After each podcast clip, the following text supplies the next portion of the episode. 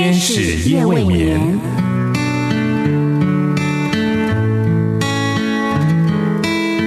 疲倦的心灵等待抚慰，空虚的心灵渴望陪伴，受伤的心灵需要医治。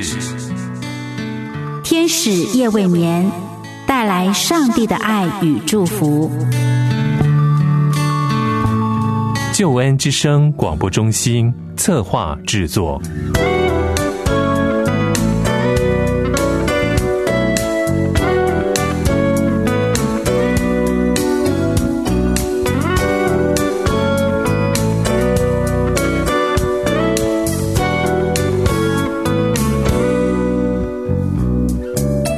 天使夜未眠，陪你到入眠。亲爱的朋友，夜晚好。我是多多，欢迎好朋友和我一起分享这一个夜晚的时刻。今天我在网络的视频上看到一个餐厅里面拍摄的故事。这一天呢，一位男性独自来到火锅店里，他点了一个火锅，一盘南瓜饼。接着呢，在餐厅内的摄像头里拍摄到这个男士似乎在包包里面找什么东西，然后。他从身上的外套的口袋里拿出了一个打火机，他又左右看看，就打开打火机，点燃插在那盘南瓜饼上的一根蜡烛。只看他很快的双手紧握着，低头祈祷，看起来很像是在许愿。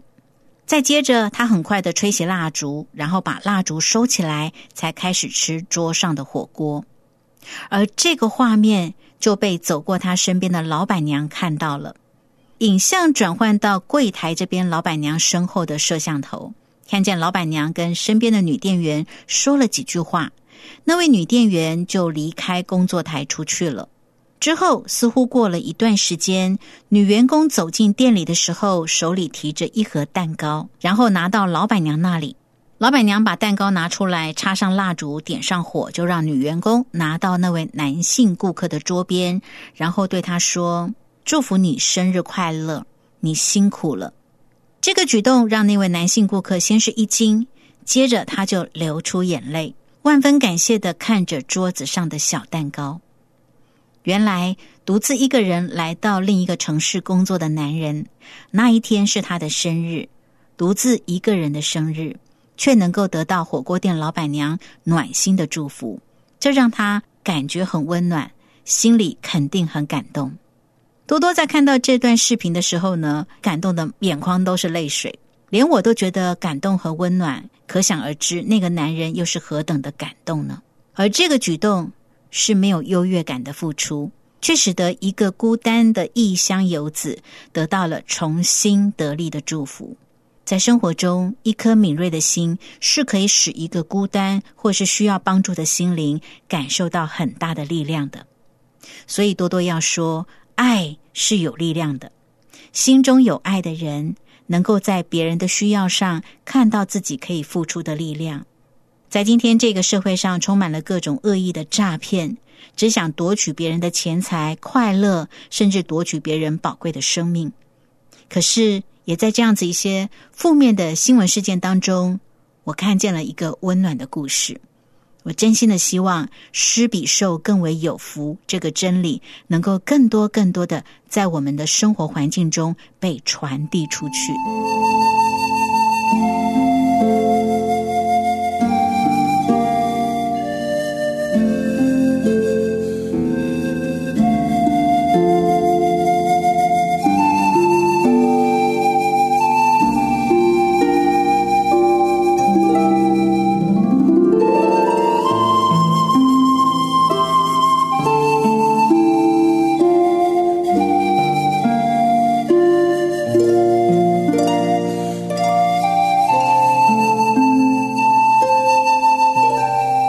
今晚多多陪你聊生活，想和你聊一个女人的故事。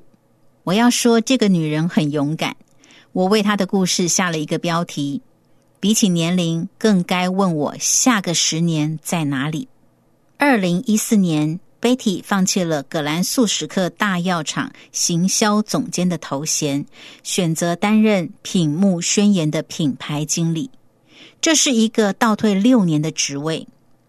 二零一七年，他放弃了台湾区总经理，选择到中国打掉重练，从一个带领三四百人的组织转调到不到十人，还空缺七成的小团队。从出入轻松便利，到天天必须像挤沙丁鱼一样的搭地铁过日子；从负责掌控策略、有人处理执行，到自己跑报表、纠错。做报告还要上台做简报，别人觉得傻的事，他选择了。因为无论到哪个职场，他都会不停的问自己：下个十年我在哪？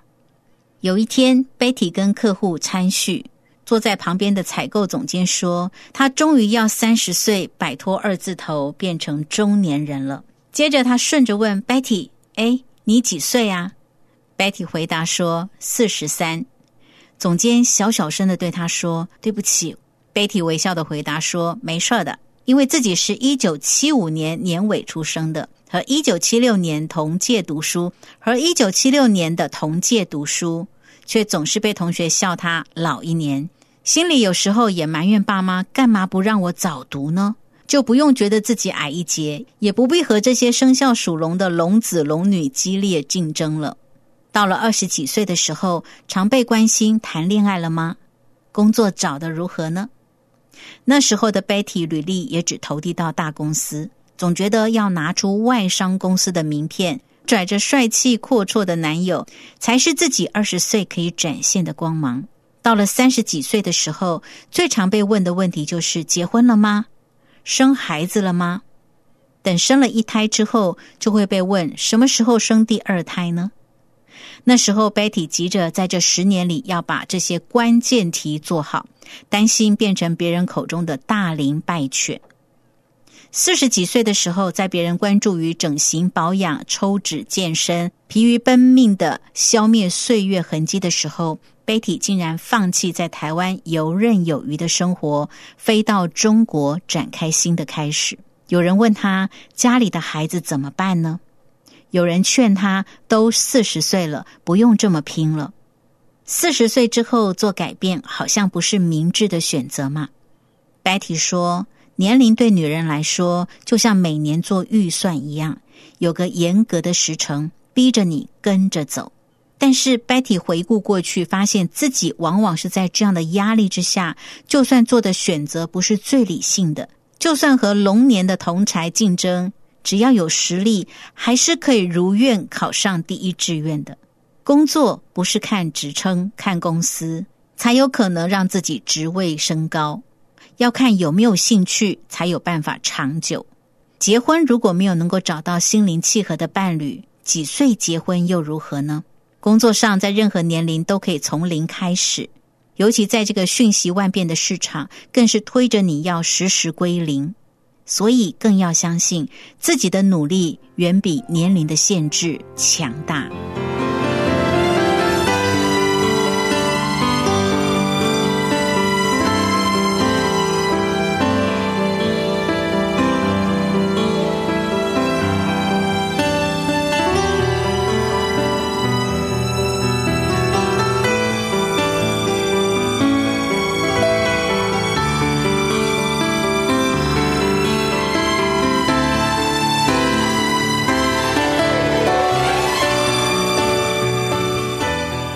到底什么样的程度能够称熟练呢？怎么样的境界又能算是上手呢贝蒂认为，你必须要是能够取代任何人的武器，以及任何人都取代不了的神器。什么是神器呢贝蒂试着用行销的架构来解释所谓的神器的概念。我们看每个品牌会去看类同点，也就是种类的类，相同的同点是重点的点，还有类异点，种类的类。差异的异跟重点的点，类同点跟类异点，类同点呢是在这个品类当中必须拥有的共同点，而类异点呢则是和其他品牌相比更好或是不同的地方。在经营品牌的时候，我们必须确认在类同点上不输给竞争者，在类异点上要显著优于竞争者，甚至是竞争者做不到的。你的本事和经验相较于其他人是类同点还是类异点呢？比如说，创意有很多种，你的文案比较强，还是美术比较有竞争力呢？如果是文案，你是擅长写打动人心的故事，还是让人放松大笑的幽默呢？如果是打动人心，你是专长处理亲情的细致关怀，还是深入爱情的缠绵悱恻呢？如果是亲情，你是擅长发挥对父母长辈的纠葛感悟，还是对孩子的无怨无悔呢？就是这样利用一个一个的自我检视，找出自己的泪意点，并且在泪意点上修炼升级，这样就会变成别人夺不走的神器。Betty 在他的人生以及工作上都不断的检视自己。所以他勇敢的去面对归零，不依靠过去的身份、地位以及经验来面对职场、面对人生。我想，不是每个人都能像 Betty 一样，能够这么勇敢的让自己不断的打掉重练。但是，就着比起年龄，更该问下个十年我在哪？这的确是我们每个人需要好好思考的问题，而且不只是想想而已。而是能够从思考当中看见自己的方向，看见自己更多的可能性。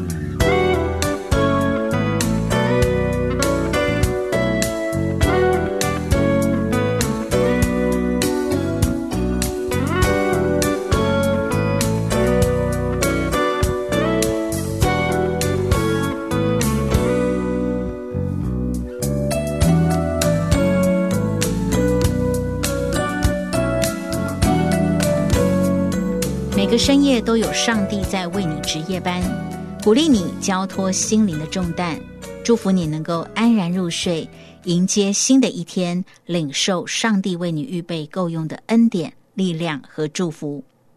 你正在收听的是《天使夜未眠》，我是多多。今晚多多陪你聊生活，和你分享一位四十岁 Betty 的故事。希望你也能够在 Betty 的故事当中，给自己思考一下关于下一个十年你会在哪的问题。我深愿上帝看顾保守每一位好朋友在生活中的每一步，也祝福你能够看见自己的泪一点，并且好好的发挥自己的才能。天使夜未眠，谢谢你的收听，我们下一次节目中再会。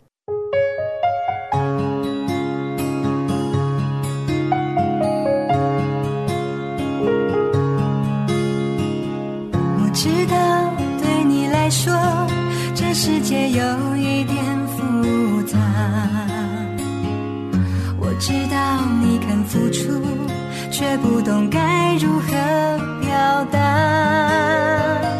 我知道你不喜欢承认世界的伪装。我知道关于未来，你有自己的想法。